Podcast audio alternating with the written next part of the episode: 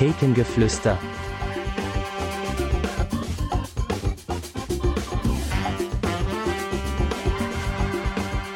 Von und mit Thorsten und Olli.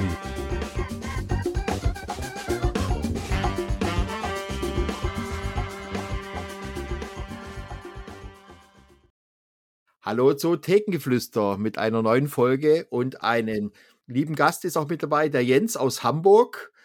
Hallo Jens. Moin, moin, grüß dich. Moin, moin. Ja, er sagt schon Moin, moin. Ähm, Jens ist eigentlich Rheinländer, soweit ich weiß, und wohnt jetzt in Hamburg und hat sich auf Austern spezialisiert. Stimmt doch, oder, Jens?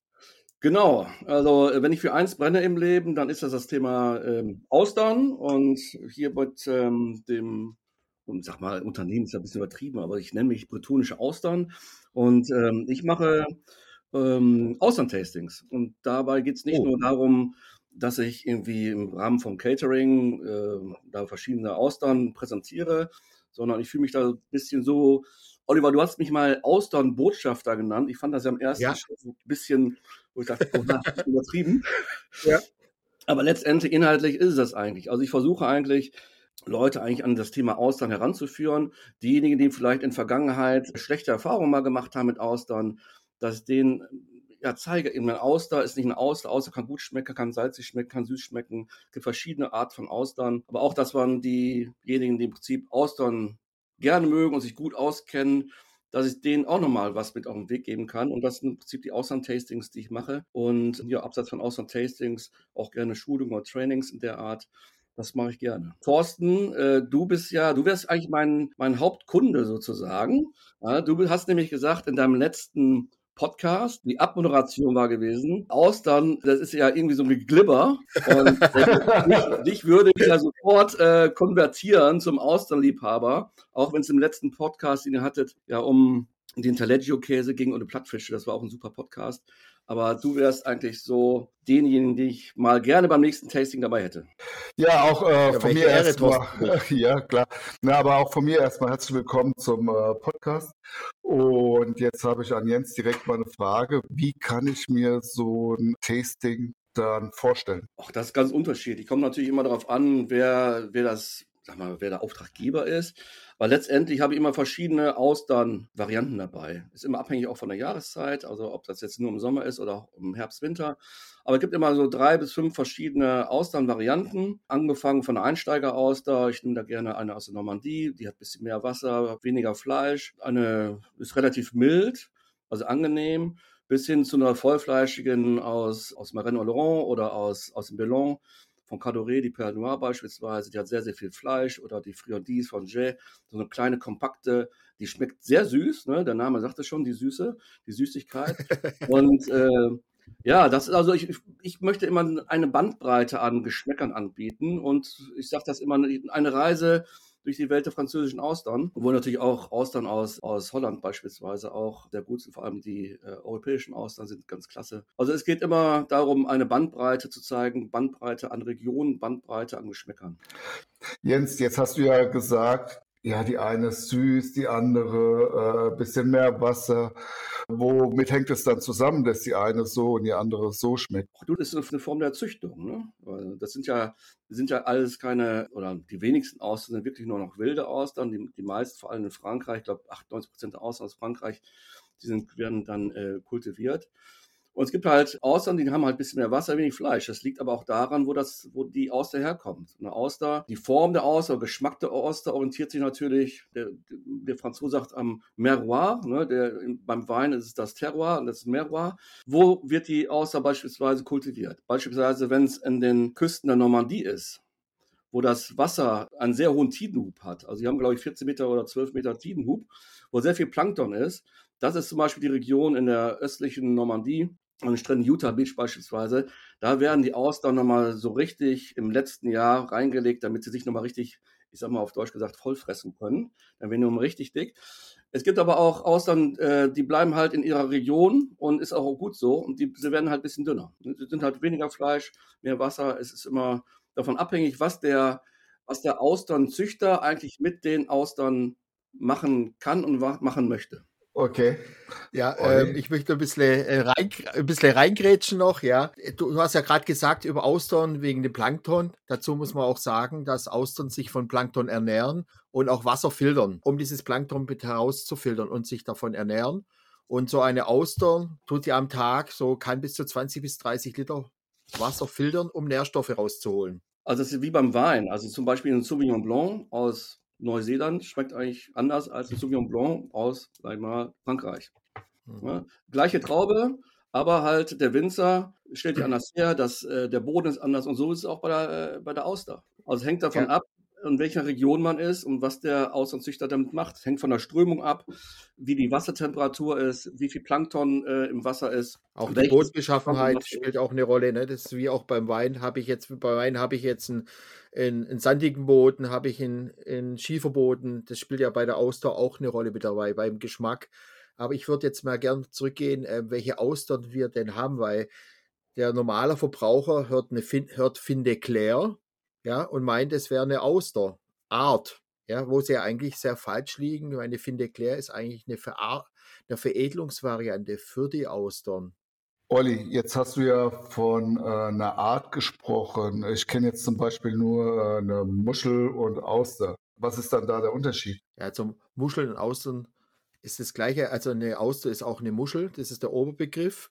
Ja, da reden wir über ganz viele Arten. Man, man sagt so um die 50.000 ähm, Weichtierarten gibt es.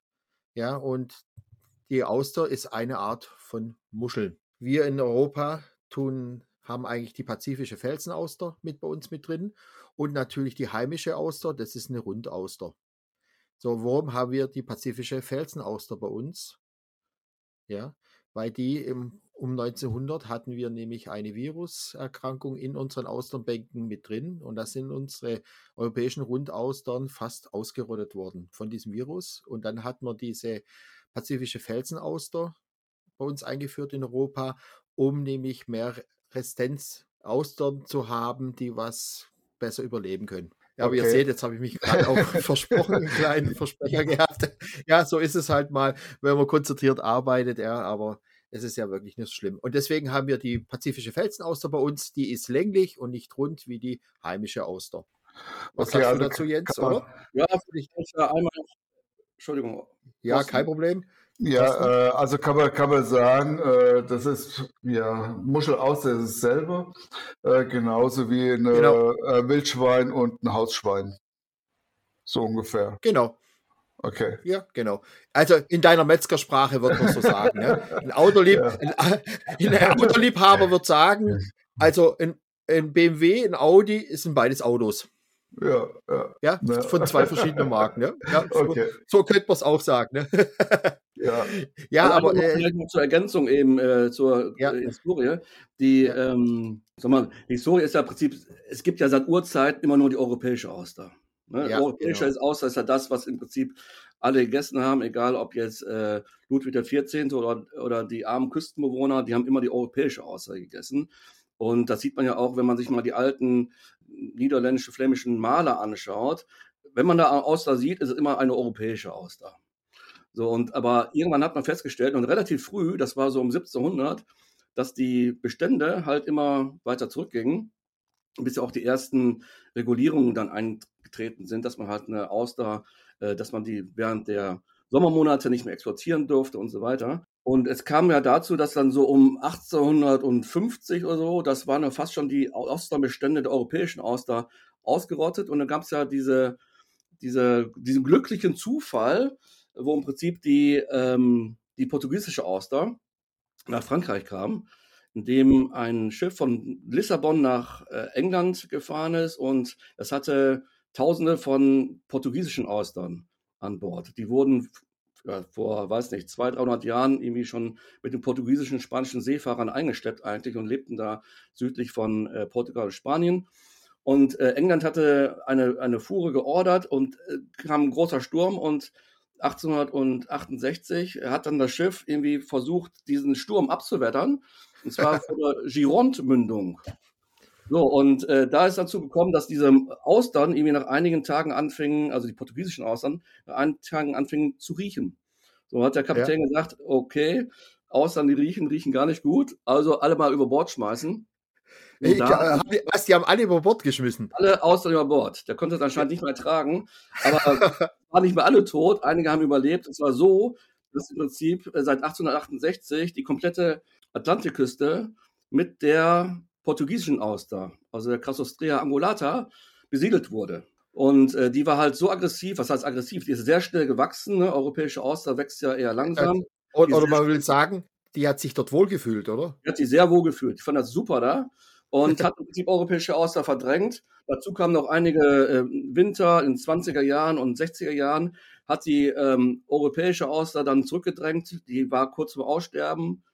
Dann hatte auch das Virus dann die portugiesische Auster dahin gerafft. Und dann kam das, was du sagtest, 1970, hat man dann gesagt, okay, die Branche liegt komplett brach, gibt keine Auster mehr. Wo bekommen wir jetzt eine Auster her, die uns retten kann?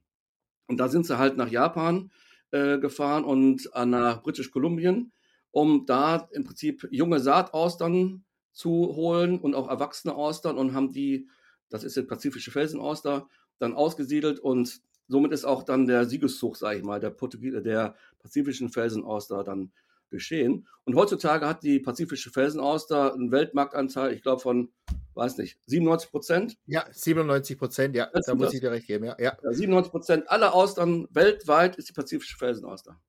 Äh, das, das, sieht man eigentlich, weil du, wir haben jetzt gerade richtig viel Geschichte von so einer Auster dabei gehabt und da sind wir ja richtig schon äh, bis 17. Jahrhundert gegangen. Ja? Man kann ja fast schon sagen, so eine Auster ist ja schon Kulturgut.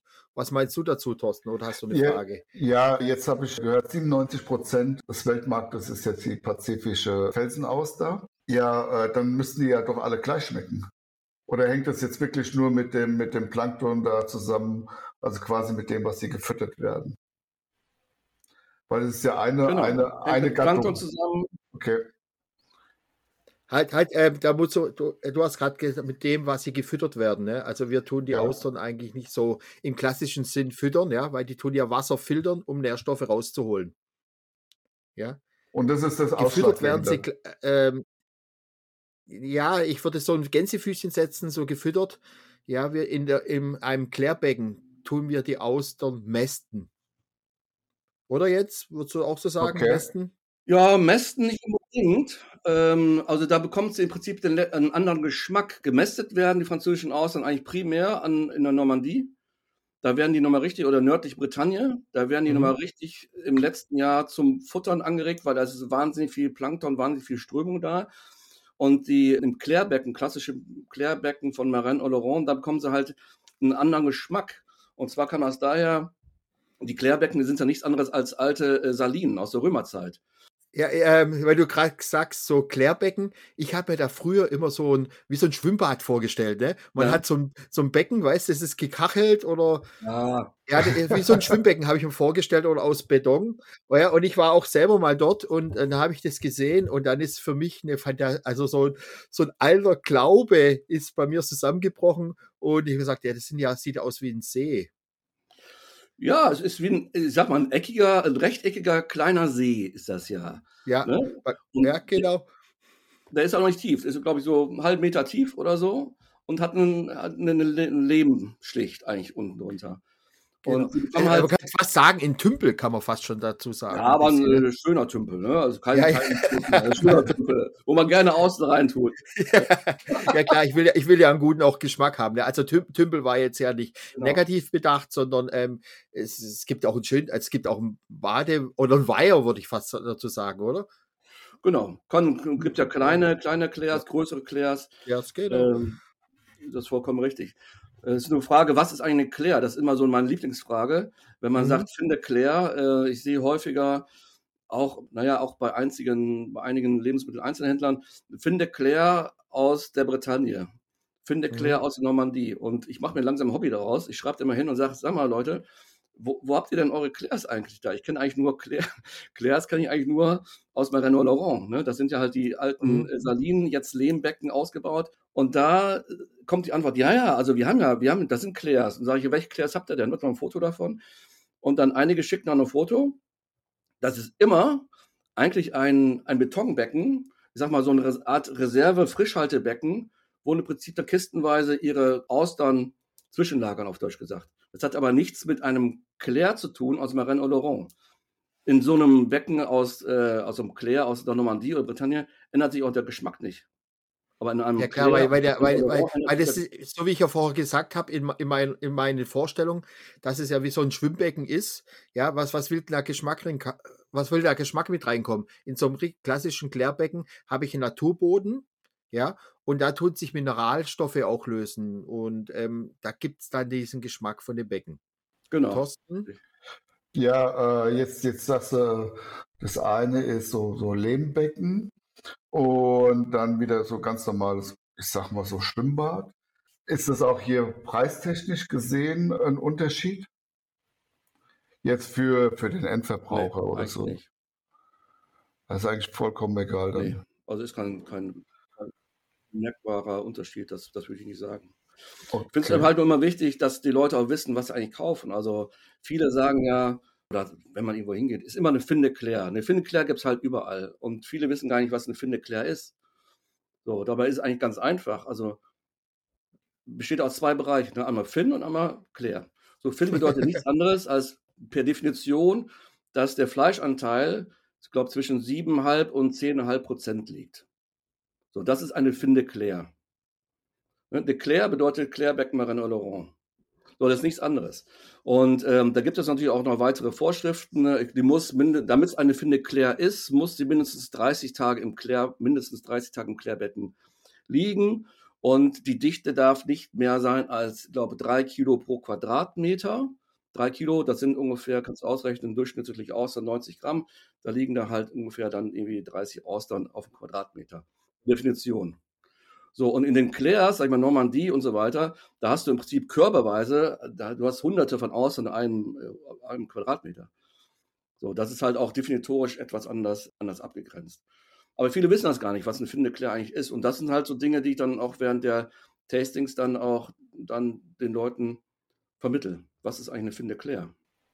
Ja, ich war ja auch schon mal in der Normandie und da habe ich auch viele ja, Schalen gesehen.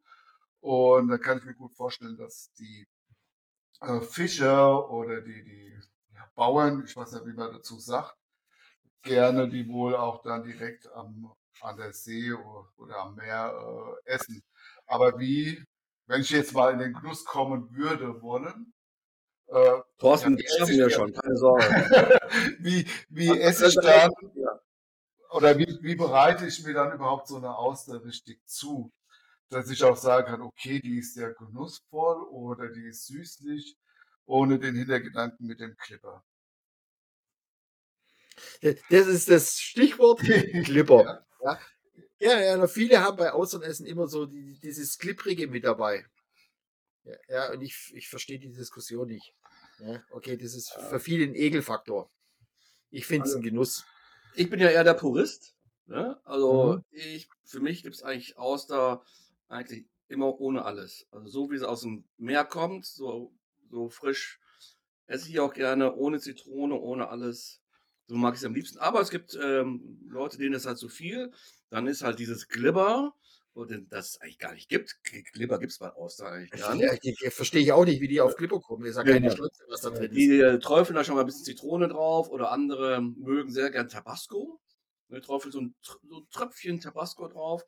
Aber was immer bei den Ausland-Tastings ankommt, je nachdem, wo wir das machen, ist, dass man die Leute so ein bisschen an die Auster ranführt, indem man eine, eine überbackene Auster anbietet. Ne, eine ganz, ganz normale kleine Auster, in der Normandie schöne, ähm, tut man da so eine ganz dünne Schreibe Camembert drauf, bisschen Schnittlauch oh, oben oh, drüber. Oh, Camembert, Thorsten, dein Thema. Oh, Calentio. jetzt, jetzt, jetzt sind wir beim Thema. Die haben mal ein bisschen lange gewesen, bis wir zum, zum Thema Käse kommen. also, also das, das wär, also das habe ich jetzt auch noch nie gehört, dass man jetzt so eine Auster mit so einem Camembert überbacken tut. Doch, lecker. Sehr ja? einfach, sehr einfach. Muss okay. nur achten, dass die Auster halt nicht zu klein ist, ne, weil er halt im Ofen äh, schrumpft die ja schon mal ein bisschen zusammen. Halt, nimmst du eine Nummer größer, eine Nummer zwei oder so. ja, da muss man sagen, die, äh, das Fleisch, nicht die Schale, oder? Genau, das Fleisch. Also, ja, genau. Fleisch, aber ja. ich, ich jetzt so als Laie hätte gedacht, dass die Schale dann kleiner wird, weißt du, und der Käse nein, dann auch so rumläuft. Ja. Thorsten? Äh, Jens, du hast gerade gesagt, Nummer zwei, Nummer eins, werden die dann in Größen einsortiert? Oder sind die in Größen einsortiert Richtig. oder so? Ja, das Größensystem ist ein bisschen kompliziert, weil es gibt in Frankreich auch unterschiedliche Größensysteme, auch nochmal unterschiedlich zu dem in Holland. Aber das Normale, was man halt in Frankreich sieht, sind, äh, oder eine gute Größe ist die Nummer drei. Ne? Also je, je größer die Zahl, desto kleiner die Auster. Also eine Auster der Nummer 5 oder sowas ist sehr klein. Dann geht das immer höher. Nummer 3 hat ungefähr, ich glaube, so 75, 85 Gramm. Das ist eine wunder, wunderbare Größe, ist das. Und je größer wird, also nur Nummer 1 oder sowas, oder 0, zumindest bei den pazifischen verhältnissen Austern, die ist schon so groß, wo, also ich persönlich kriege die nicht mehr wirklich runter. Weil die halt wirklich, die ist wirklich groß. Also äh, Unangenehm. Ähm, Für mich persönlich unangenehm. Okay. Werden die dann nicht dann auch äh, Pferdefußaustern genannt? Ja, die Pferdefußaustern sind eigentlich eher die europäischen. Das sind diese King-Size-Austern. Also das europäische, also das Zahlen für die europäische Austern sind auch nochmal anders. Ja, das also, ist ja immer national. jedes Land hat so seine eigene Maßeinheit. Ja, also wir haben das Glück gehabt, dass wir europäisch, also außer die Engländer, wir alle in Metern rechnen. Ne? Und bei der Austern ist es alles noch kreuz und quer. Jedes Land macht da seine eigenen Größeneinheiten. Ja? Genau, ich hatte ja auch den Kontakt ähm, zum Austernproduzenten in, in Holland, dem, bei dem ich auch beim letzten Mal die europäischen Austern bestellt habe. Ja. Und äh, da kam am Anfang auch durcheinander, weil ich habe mit den französischen Größen äh, kommuniziert und er hat aber seine holländischen Größen eigentlich gehabt. Ja. Da waren wir, irgendwann waren wir ein bisschen auseinander gewesen. Wo wir dann irgendwann dachten, okay, wie viele Nullen haben wir denn jetzt eigentlich? Okay, die haben zwei Nullen äh, zwei ja. Doppel-Null-Größe für eine europäische Ausweis auch. Ja, auch das, das, da sieht man eigentlich, dass man sich ähm, wirklich mit Austern auch sehr gut auskennen muss. Ne? Wenn du jetzt schon bei Bestellungen schon so Probleme hast, ne? ist es natürlich für so einen Endverbraucher natürlich komplett verwirrend. Ja, und dann hat man noch einen Verkäufer, der was sich da auch noch nicht auskennt. Ja, und dann ist das Chaos natürlich perfekt. Ähm, es ist natürlich auch immer so, wir reden jetzt ganz viel über Austern und die sind ja eigentlich auch geschlossen wie öffne ich eigentlich richtig eine Auster und wie esse ich die auch? Ja, weil da gibt es ja verschiedene ähm, Mythen auch. Und jetzt haben wir natürlich den Jens da, ein Fachmann. Jens, wie öffne ich richtig eine Auster? Ah, naja, also bei einer, beim Öffnen einer Auster muss man natürlich schon mal ein bisschen aufpassen. Also ähm, gerade kleine Anekdote, ähm, die meisten Unfälle, austernbezogene Unfälle passieren in Frankreich zwischen Weihnachten und Neujahr. Da sind jedes Jahr zwischen 2.000 und 3.000 Fälle von Schnittverletzungen in der Handinnenfläche. Ja, da sind nämlich diejenigen, die wahrscheinlich nach dem dritten, vierten, fünften, sechsten Glas Wein versuchen, Außer zu öffnen, rutschen dann ab und enden dann klassischerweise mit der Messerspitze genau in der Handinnenfläche. Und das ist äh, sehr unangenehm. Ja, weil das ähm, auch ähm, die klassische Austermesser, man stellt sich Messer immer so spitz vor und scharf. So, so ein klassisches Austermesser ist ja eigentlich also vorne die Spitze ist so leicht abgerundet. Ja? Viele. Genau, es ist nicht wirklich spitz, aber es, das Wichtige ist dabei, dass, die, dass das ähm, Messer an sich, dass die Klinge kurz ist und stabil. Es muss wirklich stabil sein. Mhm. Und dann ist es äh, am besten, wenn man im Prinzip den Finger, den Daumen auf die Spitze von dem, von dem Messer legt und dann versucht, bei einer pazifischen Felsenauster, dass man oben rechts versucht, in die Auster einzudringen und die aufmacht. Und bei der europäischen Auster muss man die eher vom, von unten, von, der, von unten aufmachen. Ja. Es ist aber ein bisschen Übungssache. Am besten üben mit einem feuchten Handtuch. Sie nehmen ein Küchenhandtuch, falten das viermal ineinander, ähm, feuchten das bisschen an, legen da die Auster rein. Und da kann eigentlich auch wenig passieren, wenn sie da mal abrutschen, weil dann landen sie eigentlich im Küchenhandtuch in einem dicken. ja, und, und, Genau, das ist jetzt echt schwer, das jetzt durch Worte zu erklären. Ja. Das ist natürlich immer besser, wenn man das sieht. Ne? Deswegen ist es natürlich auch toll, wenn man zu dir zu einem ähm, Außertesting kommen würde. Thorsten, oder? Was meinst du dazu? Ja, äh, jetzt habt ihr ja über die, die Messe gesprochen. Hm. Und manchmal sehe ich in so Supermärkten, dass es also ganze Körbe gibt mit einem Austermesser. Also, du meinst du so Zwölferkiste? Ja, Zwölferkiste ja, gut anzumalen. Ja, dass das Austern auch meistens in einem Dutzend verkauft wird. Also immer zwölf und da sind oft so kleine Messer mit dabei. Oh, puh. Ich finde die ja, immer sehr. Okay. Kann man mitmachen, kann man machen. Ähm, gibt auch verschiedene Messer. Einige haben so eine, so eine Art äh, Schutzschild noch äh, vor der Klinge, damit arbeite ich eigentlich relativ ungern, weil ich da wenig Gefühl Ich auch. habe. Also für mich ist Ja. immer wichtig, dass ich ein Gefühl für das Messer habe Ja. und eine Kontrolle über das Messer. Und wenn ich gar nicht mit dem Daumen über die Klinge komme, sondern im Prinzip ähm, ja ungefähr fünf Zentimeter von der Außer weg bin und dann da rumpule, ich habe da wenig Gefühl. Also ich mag diese Messer gar nicht, aber es gibt andere, die finden das super. Also es ist immer Ja, so, so Messer ist immer Geschmackssache. Also Ja. ich finde auch die Messer, die was jetzt in diesen Kisten mit drin sind, sind eigentlich so Einwegmesser, fast so, also in Anführungszeichen gesagt, ne? weil die sind natürlich auch nicht so wahnsinnig stabil. Nee, man muss aber auch nicht so viel Geld ausgeben für so ein Messer. Also diejenigen, die mal in Frankreich sind, in der Bretagne oder so, da gibt es bei den Außenproduzenten häufig auch Messer zu kaufen, die kosten dann irgendwie, keine Ahnung was, 10 Euro oder sowas. Wunderbar. Also die Messer, die ich habe, sind alle noch aus meiner Zeit, wo ich dann in Marina Laurent war, längere, ähm, längere Zeit. Und ähm, die benutze ich immer noch. Und die sind super. Nee. Also ich habe mir neulich auch ein, ein Austermesser gekauft. Ähm, da habe ich 50 Euro dafür ausgegeben. Aber ich glaube, das wird auch. Das Gold? Ja, nein, nein, mit, mit Platinschrift eingraviert. ne? genau. Ja, da Das steht drin, so. als, ich habe japanische Schriftzeichen mit drin, der was nicht aus- und öffnen kann, steht da, da drauf. nee, also ich, ich, ich, so ein Messer wollte ich schon immer mal haben. Das ist durchgehend ähm, richtig stabil und ähm, mit dem macht es auch richtig Spaß. Aber jeder hat so seine, seine Ticks, ne? Also wollte ich schon immer mal haben und ich habe es jetzt dieses Jahr auch mal geleistet, mir so ein schönes Austermesser zu kaufen. Ja. Je- Also vielleicht nochmal zum Unterschied, äh, wenn Sie so eine europäische Auster haben, die bekommen Sie, wenn Sie das oben rechts versuchen. ja, wa, wa, wa- was ist bei dir oben rechts? Also, ähm, ja, ist natürlich schwierig, äh, verbal mitzuteilen, was ich Ja. jetzt gerade. Ja, Also, deswegen spricht es wieder bei dir, ein Auster-Tasting zu machen, dass man das sieht, oder? Ja, es, man muss einmal gesehen haben. Die sagen, meisten sagen auch, äh, ich kann keine Auster öffnen. Ich sage, wissen Sie was? In zwei Minuten wissen Sie, wie es geht. Aber man Ja. muss einfach mal gesehen haben, gefühlt haben, es gibt so ein paar Bewegungen, die helfen. Und da geht das eigentlich auch wunderbar. Man muss nur wissen, eine europäische Auster macht man anders auf als eine pazifische Felsenauster. Das ist äh, das Wichtige dabei. So. Thorsten hat eine Frage. Kann ich dann nicht hergehen und sagen, so lieber Fischverkäufer, äh, ich hätte gern ein Dutzend Aussenden, kannst du mir die doch mal aufmachen? Das ist auch Oh, möglich. no, no way, no way. Nein, das, das, das, das geht gar nicht. Ähm, weil ähm, es ist ja immer noch Wasser drin in der Auster und wenn du die öffnest, stirbt ja die Auster auch. Ja.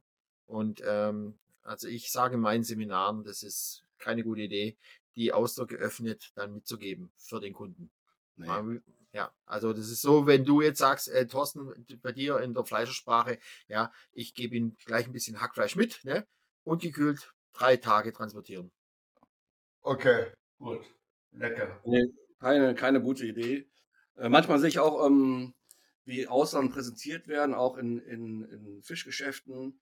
Und da denke ich auch manchmal, ähm, also nicht wirklich super, weil die Zwölferkisten, die manchmal angeboten werden, die sind dann so schön so im äh, 45 Grad Winkel da platziert oder noch höher, noch steiler, damit man auch sieht, wo dann halt ähm, die Auster herkommen. Und sowas ist natürlich nicht gut, weil die Auster an sich, äh, wenn die öffnen sich auch schon mal. Und auch wenn sie nur minimal öffnen, wenn die halt so steil stehen, läuft das Wasser aus. Und wenn das Ja. Wasser ausläuft, ist die Auster dann, wenn sie dann noch äh, einen Tag da ist, ist die tot. Ich hatte öfter schon mal den Fall, ich habe eine 12er Box gekauft oder bestellt, kam und da war echt die Hälfte davon war im Prinzip tot, weil kein Mhm. Wasser mehr drin war. So, und dann habe ich auch gesagt, Leute, wie kann das sein? Na gut, das ist immer eine Frage, wie halt dann ähm, die Sachen da gelagert werden. Also die Lagerung von Austern ist halt extrem wichtig. Also auf nie, never ever senkrecht irgendwo reinstellen. Die Austern immer ganz flach in den Kühlschrank legen mit der, mit der tiefen Schale. Also mit der bauchigen auch- Seite nach unten, ne? So könnte man so, so sagen, mit der bauchigen Seite nach unten. Mit der und Bauch in die Decke- Seite nach unten, damit das Wasser nicht, nicht ausläuft. Genau, weil Aber- das ist. Ja, Thorsten. Aber, aber woran, woran erkenne ich, ob noch eine Auster gut ist? Jetzt halt, also ich habe irgendwo mal gelernt, wenn eine äh, Muschel jetzt äh, offen ist, äh, dann ist sie kaputt. Ne? Und jetzt sagt er, ja, okay, äh, die öffnet sich ja schon mal. Ja, äh, dann läuft alles Wasser raus. Aber woran erkenne ich, ob eine Auster ja gut ist oder schon kaputt ist? Also primär am, am Geruch. Also im Geruch aufmachen, riechen, ist die, also bei mir ist beim Austertasting, wenn eine Auster nicht voller Wasser ist und nicht, auch wenn sie nur ansatzweise komisch riecht, kann immer sein, dass eine Auster optisch brillant ist, aber hat halt irgendeinen komischen Geruch. Ich tue die sofort weg. Wie, ja. wie soll sie riechen? Soll frisch. Frisch. Nach, nach Meer. Meer, nach Algen, frisch riechen. Darf auf keinen Fall ansatzweise muffig. Modrig, ja, mo modrig, muffig. Und den Geschmack von so einer Auster würde ich immer so ein bisschen wie so eine frische grüne Gurke beschreiben. So ein bisschen. Genau. Ja, aber Geschmäcker sind verschieden. Ja, aber ich würde es so am ähnlichsten äh, beschreiben. Eine frische grüne Gurke. Und es muss immer auch ein bisschen Wasser mit drin sein. Wenn die außer geschlossen ist, man hebt sie mal kurz neben das Ohr, schüttelt sie ein bisschen. Und wenn es dann innen drin so ein bisschen kluppt, dann ist noch Wasser mit drin. Und dann ist die Auster eigentlich noch sehr gut. Man muss aber aufpassen, nicht so arg schütteln. Der Auster wird sehr sch schnell schlecht. Ne? Und dann spuckt die dir noch ins Ohr rein. das, das, ist natürlich nicht, nicht so gut.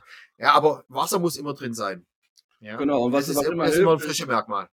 Was hilft, ist äh, vorher wenn sie in Frank Frankreich sein sollten, dann oder auch im Fischgeschäft, wenn die eins verkauft werden, am besten mal mit dem schweren Ende des Austermessers auf die Austern klopfen. So, und also wenn die sagen, hallo, hier, hier ist jemand, genau, möchte. Hallo, und wenn die, wenn die dumpf antwortet, dann ist, ist sie voller Wasser.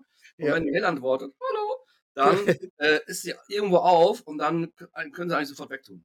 Okay. Ich hatte neulich bei, ähm, bei einer Austernverkostung, haben wir hat jeder eine Aussage gekriegt zum Öffnen üben, ja.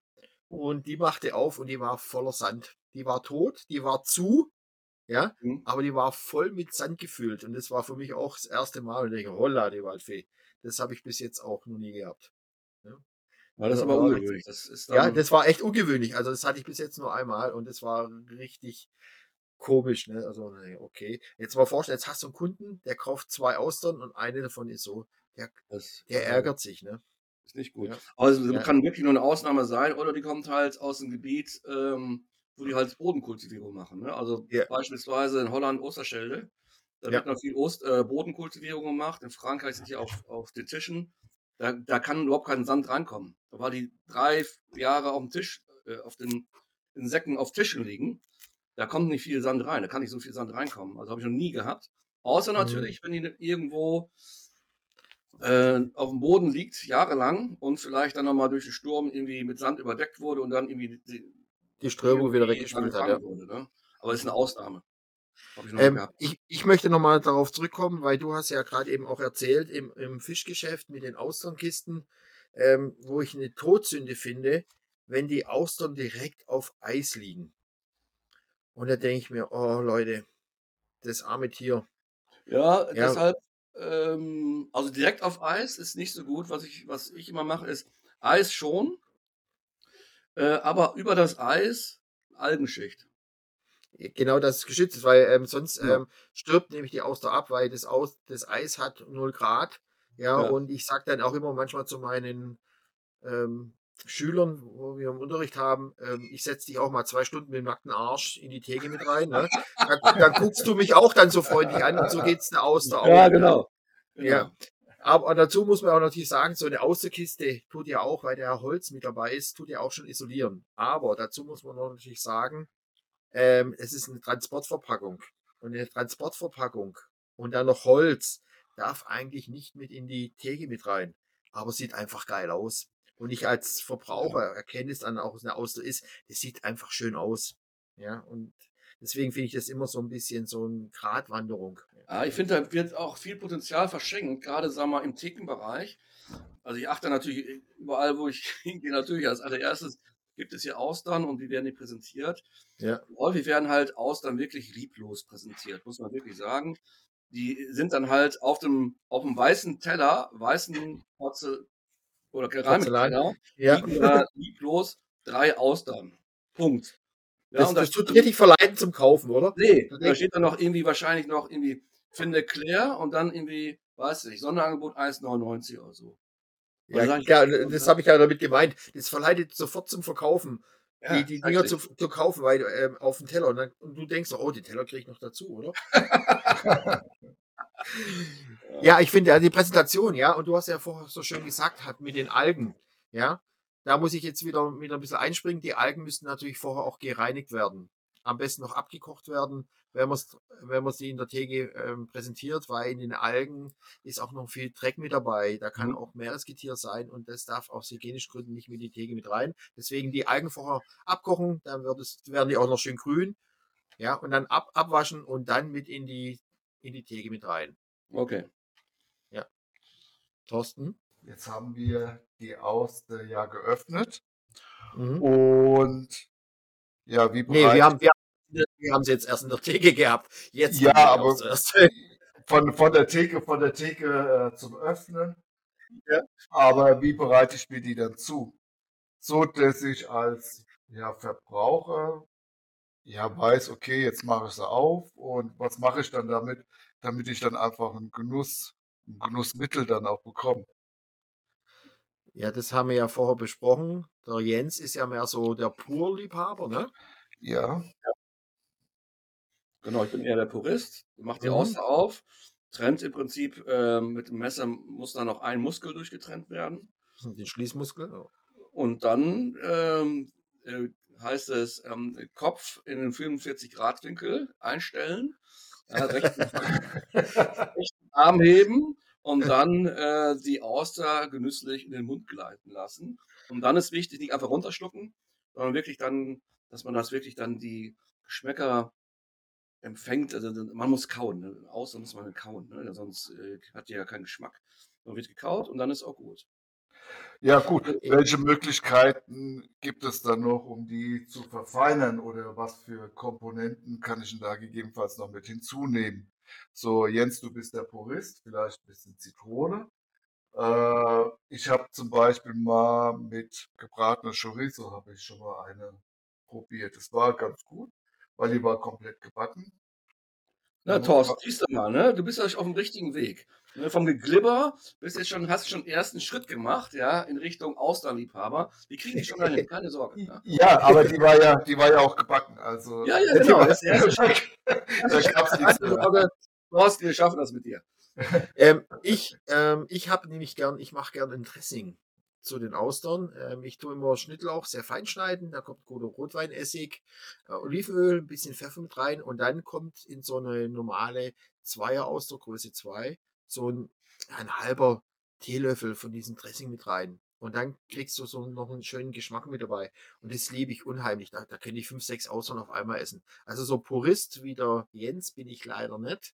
Ja, ich mag es dann lieber doch mit, mit so einem Dressing. So mit der Chorizo denke ich, ui, wäre mal interessant, müsste ich probieren, um das dann zu sagen. Ja, ich finde, man kann jetzt sagen, nee, das schmeckt mir nicht. Und ja, das mag ich nicht. Der, was es, man muss es probieren, um es beurteilen zu können und nicht gleich immer gleich verteufeln. Und so finde ich es bei der Auster auch. Wenn man es nicht richtig mal gegessen hat, kann man nicht mitsprechen. Ja, und was für Getränke kann ich so zu so einem ja, Menü jetzt mit Ausländern ja, darreichen oder äh, mit, mit empfehlen? Was, jetzt, kommen wir, jetzt kommen wir ja erstmal zum, zum richtig interessanten Teil des Abends. Ne? okay. Nein, also da ist ja auch ähm, andere Länder, andere Sitten, sage ich mal. Ne? Also beispielsweise in, in der Bretagne trinkt man zu, zu Austern einen ganz einfachen Wein, den Muscadet. Ne? Der kostet da irgendwie, keine Ahnung, 5 Euro. Ganz einfacher Wein, Muscadet. Ähm, in der Normandie trinkt man zu Cidre. Ja, in Irland hat man da schon mal gerne das Guinness stehen. Ja, also das heißt, man ist da eigentlich relativ flexibel. Natürlich, Champagner kann man natürlich auch dazu trinken, klar, schmeckt auch, schön trocken. Aber jedes, jedes Land oder jeder, jeder, ähm, jede Region, auch innerhalb von Frankreich, die trinken halt irgendwas anderes. Aber wenn ich zum Beispiel Ausland-Tastings mache und mich fragt jemand, welchen Wein sollen wir dann dazu nehmen, ich sage immer, nimm mal das, was die was die Menschen vor Ort auch trinken in der Bretagne, die trinken Muscadet, das kann nicht falsch sein. Und somit habe ich, haben wir auch immer einen Muscadet dabei, schön. Das schmeckt auch wunderbar. Ja, ist ja, ja auch denk, sehr oft. Ja, ich denke, das ist ja auch äh, wichtig für die Verbraucher. Ne? Es muss ja nicht immer nur Champagner sein. Nein, auf keinen Fall. Und äh, von daher auch ein schönes Guinness ist lecker. Ja, da habe ich eine ähm, ne kleine Ergänzung wieder dabei. Ähm, ich mag ja auch so Arcavia. Ja, und was ist ein klassisches Getränk? Zu Kaviar wird immer Champagner gesagt. Und ich habe mal mit dem Fachmann drüber gesprochen und er hat gesagt, nein, kein Champagner, ein herbes Bier passt am besten zu Kaviar. Mhm. Und das habe ich dann auch probiert. Ich bin eigentlich kein Biertrinker und probiert und dann mit dem Kaviar und es war richtig eine tolle Angelegenheit. Ne? Man muss halt immer offen sein für neue Sachen. Also ich bin auch gespannt. Dieses, ähm, diesen Sommer geht es ähm, bei mir wieder nach, was heißt wieder? Äh, nach Irland. Äh, wieder nicht wegen den Austern. Nee, machen wir mal einen Cut jetzt hier.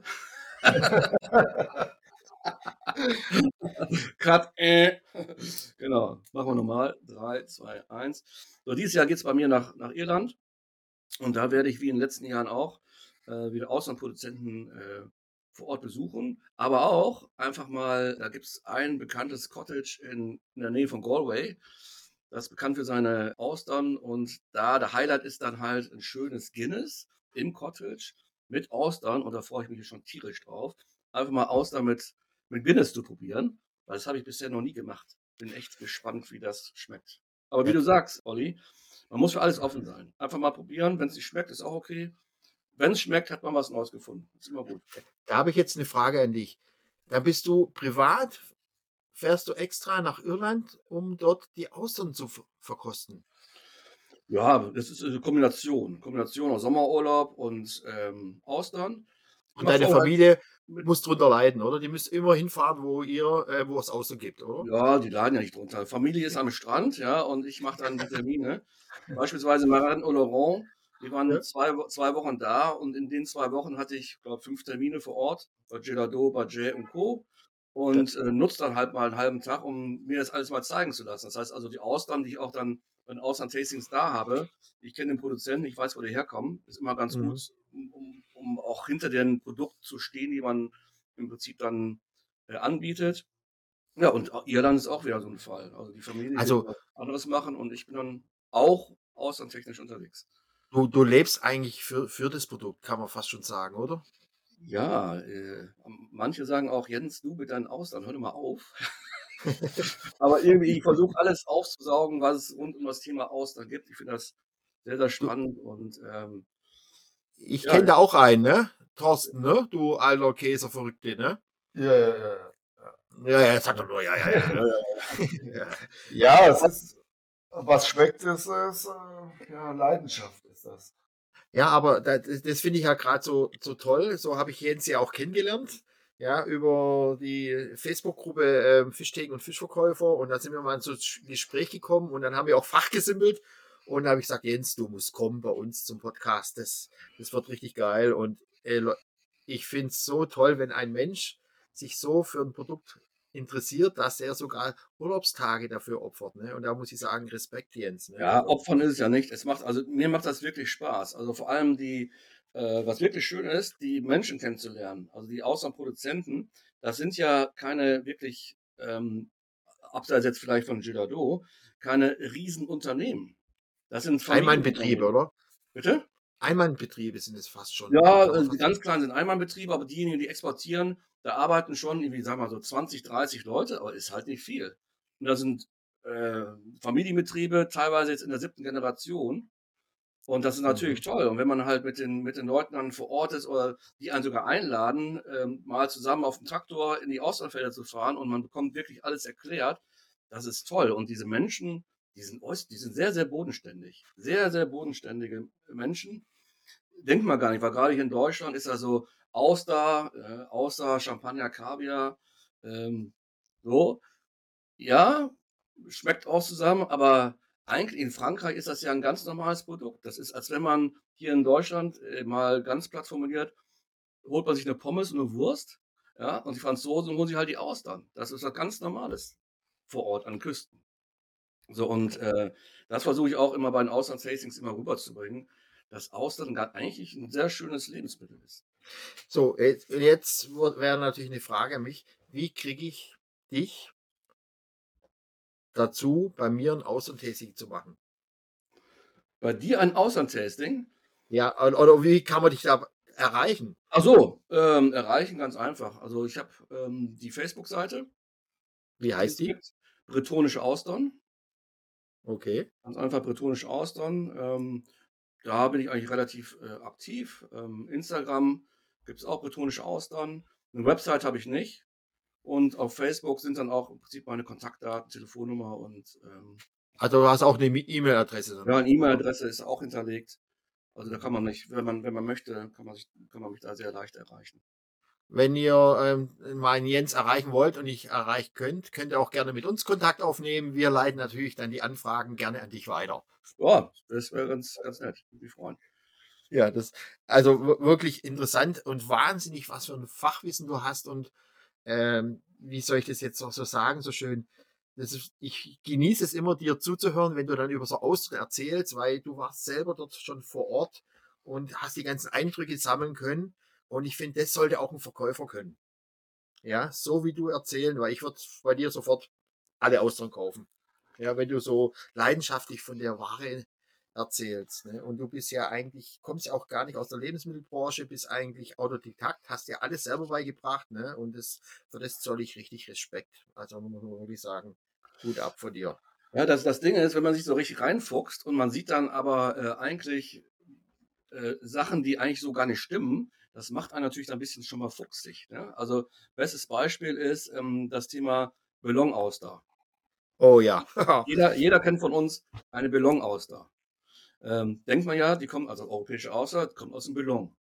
So, de facto ist aber so, dass der Begriff Ballonauster, Ballon, gar nicht geschützt ist. Das heißt, jeglichen, jegliche Austern von Quiberon bis Saint-Malo kann sich Ballonauster nennen kann man auch sagen, okay, ist ein bisschen weit gegriffen, aber äh, wenn man sich mal so einige ähm, Austernbeschreibungen auf, auf Verkaufsmaterial, sag ich mal, durchliest, also das wird, gibt es echt einen Wildwuchs. Ich habe das beste Beispiel, habe ich gefunden hier im Internet, da verkauft einer auch, ähm, ich sage mal, europäische Auster. Der nennt das Bellon Imperial Flachauster aus dem Limfjord.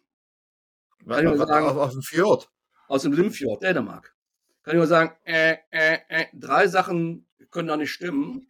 Ja, also auch die Holländer benutzen ja schon mal den Begriff Bellon für ihre Auster. Ein Imperial ist eigentlich eine europäische Auster aus Holland und die soll dann aus dem Limfjord kommen. Also es existiert sehr viel Unwissen eigentlich darüber, äh, was eigentlich eine Bellon-Auster ist. Äh, oder hier wilde, flache Auster, Bellon slash Imperial. Gibt es nicht. Mhm. Und das ist natürlich ein bisschen schade, weil derjenige, der wirklich eine Bellon aus da essen möchte, so als wirklich ein, äh, der Grand Cru der, europäische, der europäischen Auster ist die Bellon Auster, wenn er die essen will und er vertraut auf Beschreibungen und bekommt dann irgendwie eine Auster aus Holland oder aus der Normandie, ist das halt nicht so gut. Und die Produzenten selber, weil halt der Begriff Bellon gar nicht geschützt ist, fangen jetzt schon an, zum Beispiel Cadoré, fangen jetzt schon an, ihre Austern Bellon du Bellon zu nennen. Also eine Bellon-Auster aus dem Bellon. Damit sie sich mhm. wirklich abgrenzen gegenüber abgrenzen. den anderen Bellon-Begriffen. Er ist, man muss dazu sagen natürlich, dass eine Bellon immer eine europäische Rundauster ist. Genau. Ja. Und da gibt es natürlich ganz viele ähm, ja, Falschbehauptungen, wie du gerade auch so toll erzählt hast. Aber da möchte ich nicht mal was fragen. In welcher Jahreszeit kann ich denn Austern überhaupt essen? Ich sage da nur Monate mit R. Och, das ist, äh, das ist, ist vorbei. Das ist vorbei, ne? Also äh, die beste Zeit, sag ich mal, ist wirklich Herbst, Winter, Frühjahr, mhm. weil die Austern dann wirklich, ähm, also vom die natürlichen Austern, sag ich mal, schön saftig und, und schön dick sind. Äh, vor allem die europäische Auster, die sollte man im Sommer, ist das, die sind halt relativ dünn. Es kommt daher, jetzt kommen wir natürlich jetzt in so einen Nerd-Bereich rein. Da sind alles natürliche Austern. Natürliche Austern, die pflanzen sich natürlich irgendwie mal fort, klar. Meistens im Sommer. Mhm. So, und was passiert dann? Im Sommer werden die Austern, ja, schon dünn, transparent, schwach, weil das strengt das Tier natürlich irgendwie alles äh, streng an. Die bekommen auch teilweise so ein, werden milchig und schmecken dann auch irgendwie ganz anders. Ich persönlich mag das überhaupt nicht. Eine milchige Auster bekomme ich nicht runter. So, das heißt, im Sommer ist die Gefahr, was heißt die Gefahr? Es ist eine natürliche, natürliche Auster. Die schmeckt im Sommer natürlich anders. So, was haben die Produzenten gemacht? Aber was ist der Trend? Der Trend geht dahin, dass man halt die Austern anders züchtet. Und das sind dann sogenannte Tripolide Austern. Tripolide Austern können sich halt nicht mehr fortpflanzen. Sowas wie Clementine und Mandarine. Mhm. So. Und äh, die schmecken im Prinzip das ganze Jahr gleich. So, und äh, die meisten Austern, die jetzt vor allem in den Export gehen, das sind Tripolide Austern. Zum Beispiel eine Girardot, die machen nur noch Tripolide Austern. Weil man hat auch als, als Restaurant, als Koch, hat man die Garantie, wenn man die im Sommer bestellt, die sind top. Man hat keine, eine milchige Auster will man nicht haben. Die schmeckt wirklich schlecht. Also, es gibt Leute, die mögen das, ich persönlich mag es nicht. Ja, Geschmack ist ja äh, verschieden. Ähm, ich sage auch immer so, da gehen wir jetzt schon mal ein bisschen in die Muschelecke mit rein, also in die Miesmuschelecke mit rein. Man konnte früher äh, Muscheln in den warmen Monaten auch nicht transportieren. Ja, weil es gab keine Kühlkette. Mhm. Und wenn man mal nicht überlegt, alle Monate mit R sind immer kalte Monate. Und da hat man die Auster nämlich auch oder die Muscheln gut transportieren können. Ohne Kühlmöglichkeiten. Im Sommer bei 30, 40 Grad mal so eine, Aus, so eine Muschel über 30, 40, 100 Kilometer zu transportieren ohne Kühlmöglichkeit haben viele Austern nicht überlebt und sind schlecht geworden. Deswegen sagt man eigentlich immer, Monate mit R sind immer kalte Monate. Januar, Februar, März, April. Ja, und Mai wird schon wärmer. Mai, Juni, Juli, August sind immer warme Monate. September wird schon wieder kälter und da ist schon wieder ein R mit drin. Ja, und da hat man es so transportieren können. Nur genau, von der Historie mit der Kühlkette ist das eigentlich kein, äh, kein, kein Thema mehr. Also auch im Sommer. Genau. Die Austern, wenn ich die bestelle, ähm, die sind, wenn es super läuft, sind die gerade mal zwei Tage aus dem Wasser raus. Ähm, ist, jetzt habe ich eine Frage. Dann ja? steht da auch auf der Kiste ja was drauf, ne? Zum Beispiel, äh, wenn sie verpackt worden sind. Genau, das Verpackungs-, das, das Datum, wann die aus dem Wasser kommen, steht drauf. Mhm. Auf, auf den 12er-Kisten, 24er-Kisten steht das drauf. Und wenn man halt im Supermarkt oder wenn man die kauft, sollte man da mal drauf schauen, wann die aus dem Wasser kommen sind. Also wenn ich die Tastings mache, die sind, die sind meistens drei, vier Tage alt. Älter mache ich nicht, maximal fünf. Man kann aber auch bis zehn Tage äh, nach dem Datum die auch noch konsumieren. Ja, ja weil, natürlich, weil die Außen ja noch leben. Also, die leben noch, das Wasser drin ist alles wunderbar. aber man sollte schon aufpassen auf das, auf das Datum. Also es, ja. ich habe schon mal einige Körbe, zwölfer Körbe gesehen, da waren die zehn Tage schon mal, uh, schon mal länger schon überschritten und da sollte man wirklich Finger verlassen. Dann. Also da steigt ja auch die Wahrscheinlichkeit, dass die Auster ja schon vielleicht äh, tot ist, ja, oder viel Wasser verloren hat und dann schon so ähm, ja, am Kippen ist, würde ich Ja, genau, sagen, vor allem, ja. wenn die halt äh, so im 45 Grad Winkel dann in den, in den Auslagen äh, mhm. stehen, zehn Tage lang. Ne? Oder genau, halt ja. Die, die, ja. Die, laufen ja aus, ne? also da geht Flüssigkeit verloren und dann trocknet die Auster aus und stirbt auch ab. Genau. Ja, sowas macht halt Spaß, den Leuten solche, solche Themen äh, beizubringen. Auch das Thema Gilado aus, das ist auch so ein, so ein, so ein Thema. Es ist nicht die einzigste Auster, die was auch ähm, nach ihrem Züchter benannt wird, oder? Genau, das waren auch die ersten, die so mit der Vermarktung anfangen, äh, anfingen. Und ähm, da hat äh, die, wie hieß sie dann, Veronique Gilado, die hat sich vor, weiß nicht, 25, 30 Jahren da eingeheiratet. Die war früher ich glaube, bei Escada, also Markenartikler, und, und hat das Gesamtunternehmen Gilado echt mal auf Trab gebracht, marketingtechnisch. Und ähm, interessant, weil man denkt ja so eine Gilado aus, das ist so das Paradebeispiel einer französischen Auster. Ja. So, de facto ist es aber so, dass Gilado schon sehr frühzeitig eigentlich so eine äh, Diversifikationsstrategie gefahren hat, äh, indem sie, äh, ich glaube, die haben mittlerweile 19, 20, 25 Austerbänke, aber in Portugal, Spanien, äh, Irland, England und in der Normandie. Die haben keinen einzigen, keinen einzigen Aus Auslandpark im Rennes Oloron. Und das hm. heißt, die Austern, die Girardot-Auster, die kommen wahrscheinlich überall her, aber halt wahrscheinlich nicht aus Frankreich. Ne? Das, das heißt, äh, die haben diese Austern-Parks ausgewählt, sehr fein ausgewählt, ähm, wo die Strömungsverhältnisse richtig sind, wo die Wasserqualität äh, richtig ist, äh, wo die ähm, Temperatur richtig ist, Plankton richtig ist. Und die sind dann so, dass, die, dass der Geschmack dieser Austern eigentlich weitgehend gleich ist. So, ich habe das gesehen in, in äh, Bousfranc de Chaput, wo ähm, Gelato sitzt, also kurz vor der Ile d'Odoron. Da kommen die LKWs an und im Prinzip werden die dann, ich kürze das mal ab, alle in einen Bottich geschmissen, werden gemischt und werden dann hinterher in die einzelnen ähm, 12er, 12er, 24er, 48er Kisten gelegt. Aber die kommen halt alle aus unterschiedlichen Ländern. Also die haben eine Auster kreiert eigentlich mit einem, sag mal, globalen Geschmack. Also eine richtige, also eine reine Marketingaktion. Das ist, das ist eine, ja, die sind halt auf äh, maximal auf, auf Größe orientiert. Ne? Also globaler Auftritt. Ähm, auch dieses, dieses G ist auch, sag ich mal, mehr oder minder ein Marketing-Gag. Die haben gesagt, ja, unsere Auster, eine Gelado-Auster, die ist so gut, die wird im Prinzip, ähm, es werden schlechte Auster unter unserem Namen verkauft, weil man weiß ja gar nicht, äh, eine Auster, man sieht ja nicht, ist jetzt eine von Jay, von äh, Vitre Lambert oder Cadore oder eine Gelado, weiß man gar nicht. Aber die haben gesagt, okay, wir lasern da ein G drauf.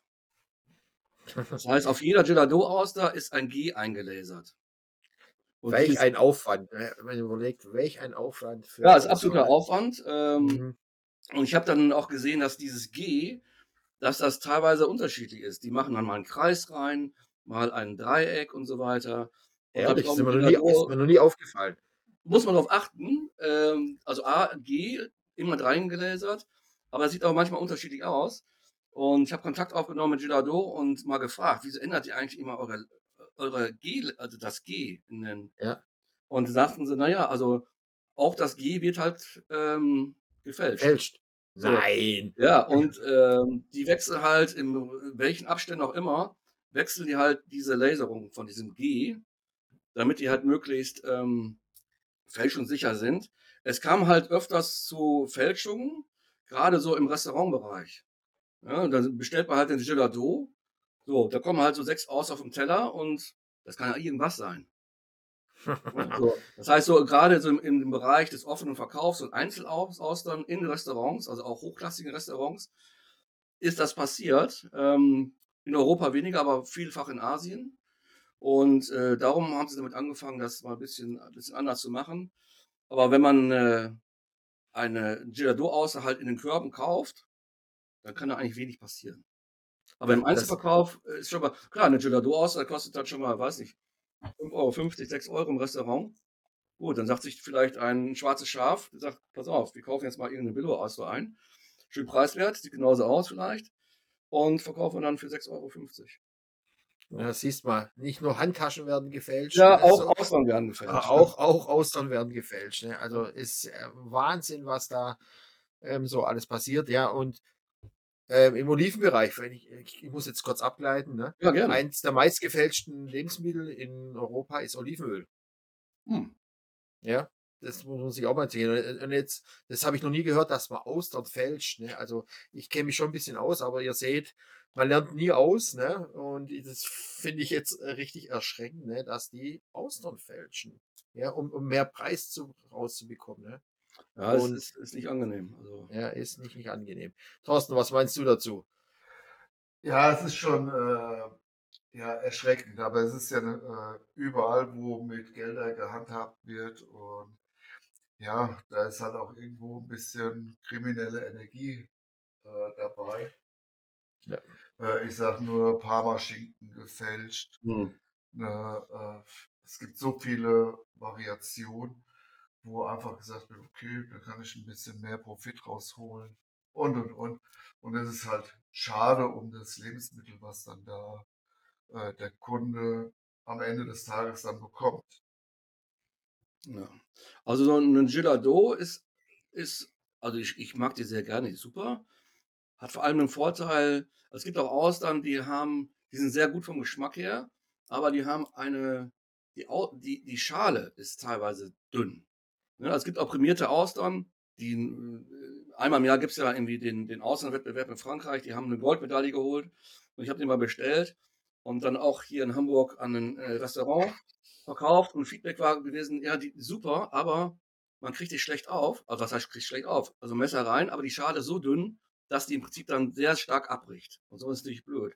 Bei der Gelado aussah, ich habe da kaum Ausfälle.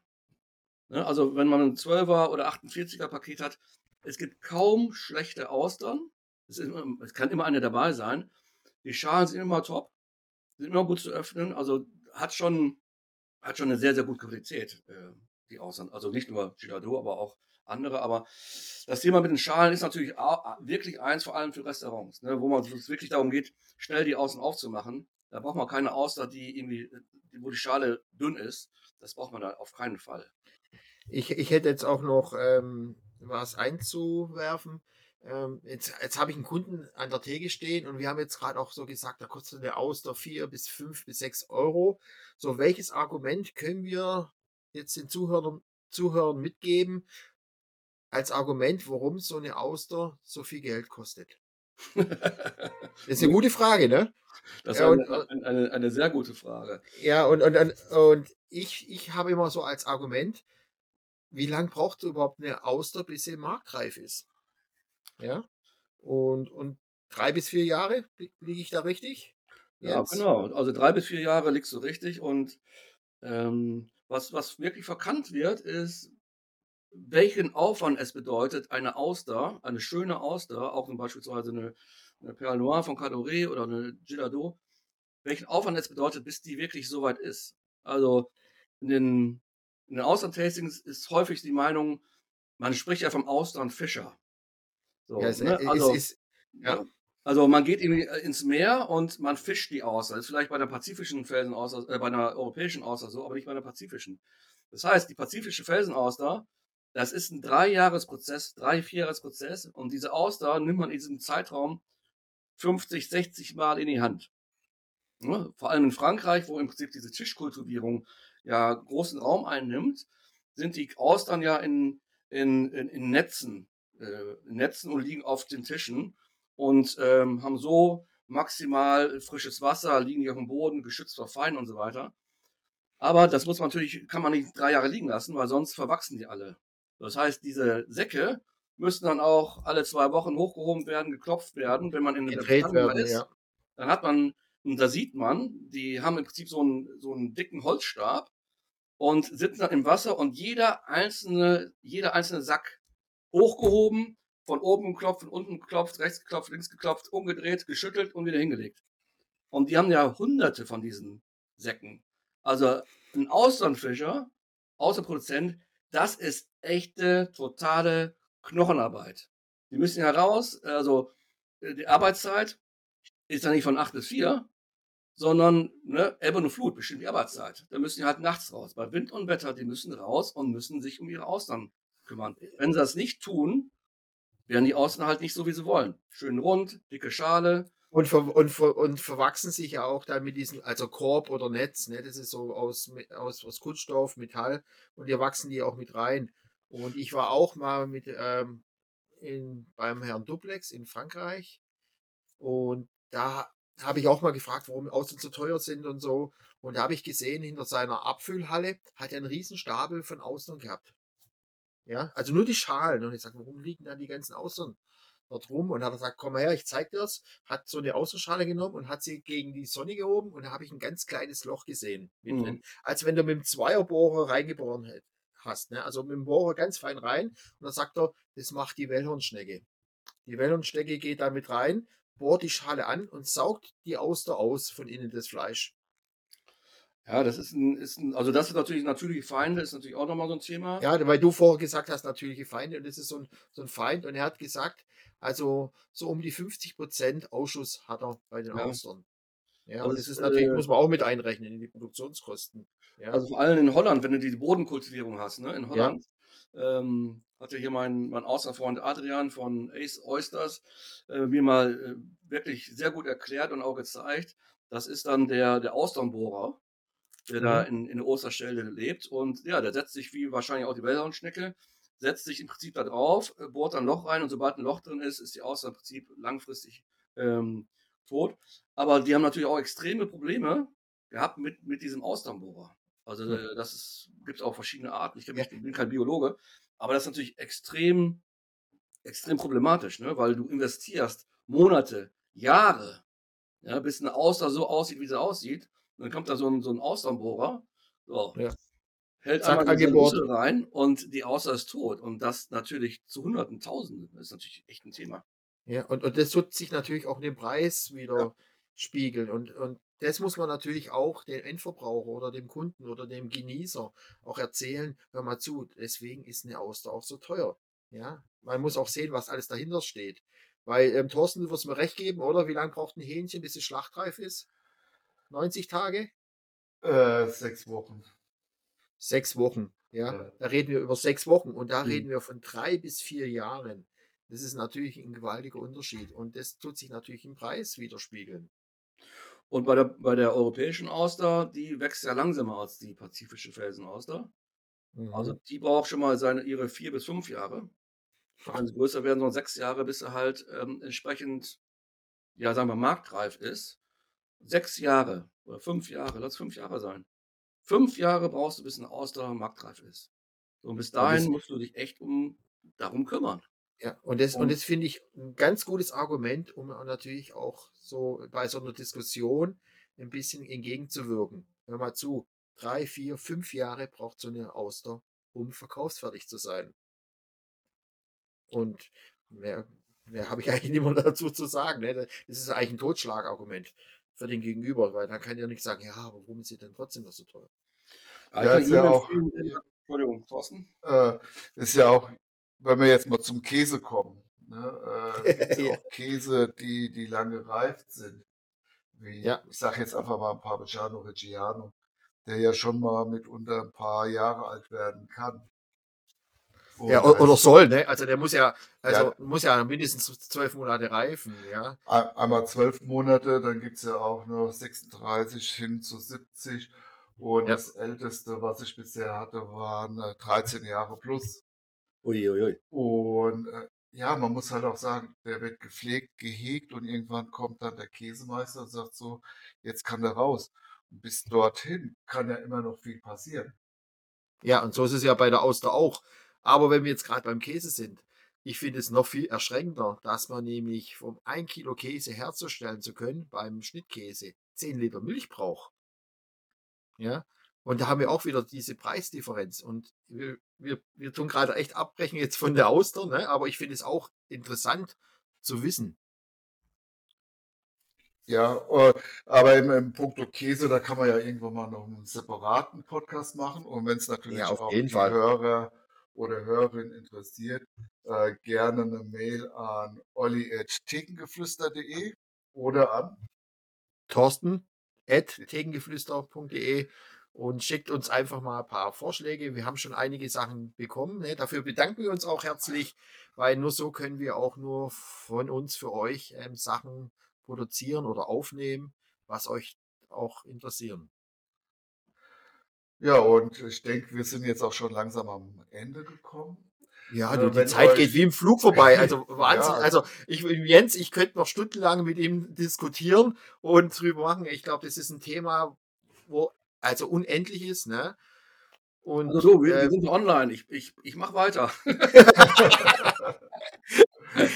ja. ja. also äh, es war richtig, richtig interessant. Ähm, vielen Dank, Jens, dass du dir Zeit genommen hast für uns. Gerne. Und ähm, ich glaube, mal gucken wir auf das Feedback. Vielleicht machen wir dann nochmal Austern die, die zweite ne, und können dann vielleicht, ähm, wenn da Fragen kommen von den Teilnehmern, dann vielleicht ein Spezial machen. Ja, eure Fragen, unsere Antworten wäre vielleicht auch mal noch mal eine Idee. Ja, also wir sind für alles offen und ey, du hast ein Wahnsinnsfachwissen und es war eine Ehre, dich bei uns heute dabei zu haben.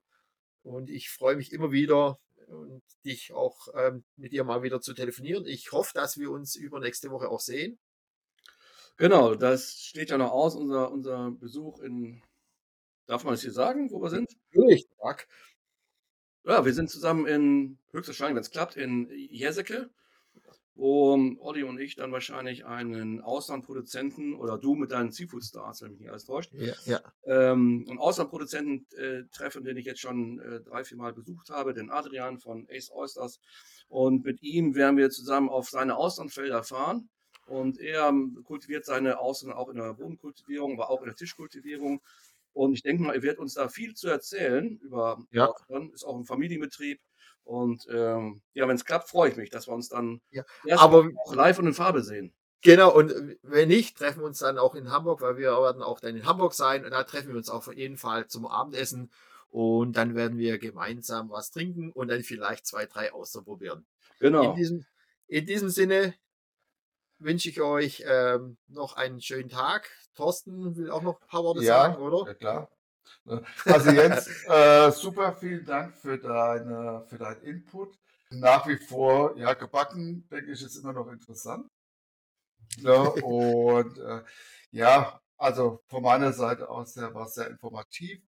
Wenn euch so ein Format jetzt gefällt und ihr auch noch mehr davon hören wollt, lasst doch bitte ein Abo da. Äh, ganz wichtig, damit wir auch wissen, okay, äh, es ist weiterhin Bedarf da. Wenn in dem Bereich ja, euch irgendwas noch interessiert, dann gerne eine Mail äh, oder per äh, Facebook oder oder oder. Ne, und wir werden dann auch auf jeden Fall in den nächsten Podcasts darauf eingehen. Also von meiner Seite aus sehr vielen Dank, Jens. Und jetzt kommt das Schlusswort vom Jens und wir hören uns bis zum nächsten Mal. Auf Wiederhören. Also Schlusswort ist eher eine Frage an dich, Thorsten. Ähm, was muss ich denn machen, damit du auch zum Austernliebhaber wirst? äh, ganz, ganz kurz, was ich auch äh, allen anderen sage, wenn es klimpert, ist es blöd. Ah, es klippert nicht. Thorsten, wir kriegen das Nein, nicht, nicht klipp, klippert. Kriegen das jetzt, keine Sorge. okay, ja. auch von, von, meiner Seite aus vielen Dank, dass ich hier sein durfte heute. Und ähm, ja, Oliver, vielleicht sehen wir uns dann in ein, zwei Wochen dann in Jerseke, würde mich auch freuen. Würde wird mich freuen. Spätestens in Hamburg sehen wir uns. Alles klar. Vielen Dank und tschüss zusammen. Und tschüss. Dankeschön. Tschüss. tschüss.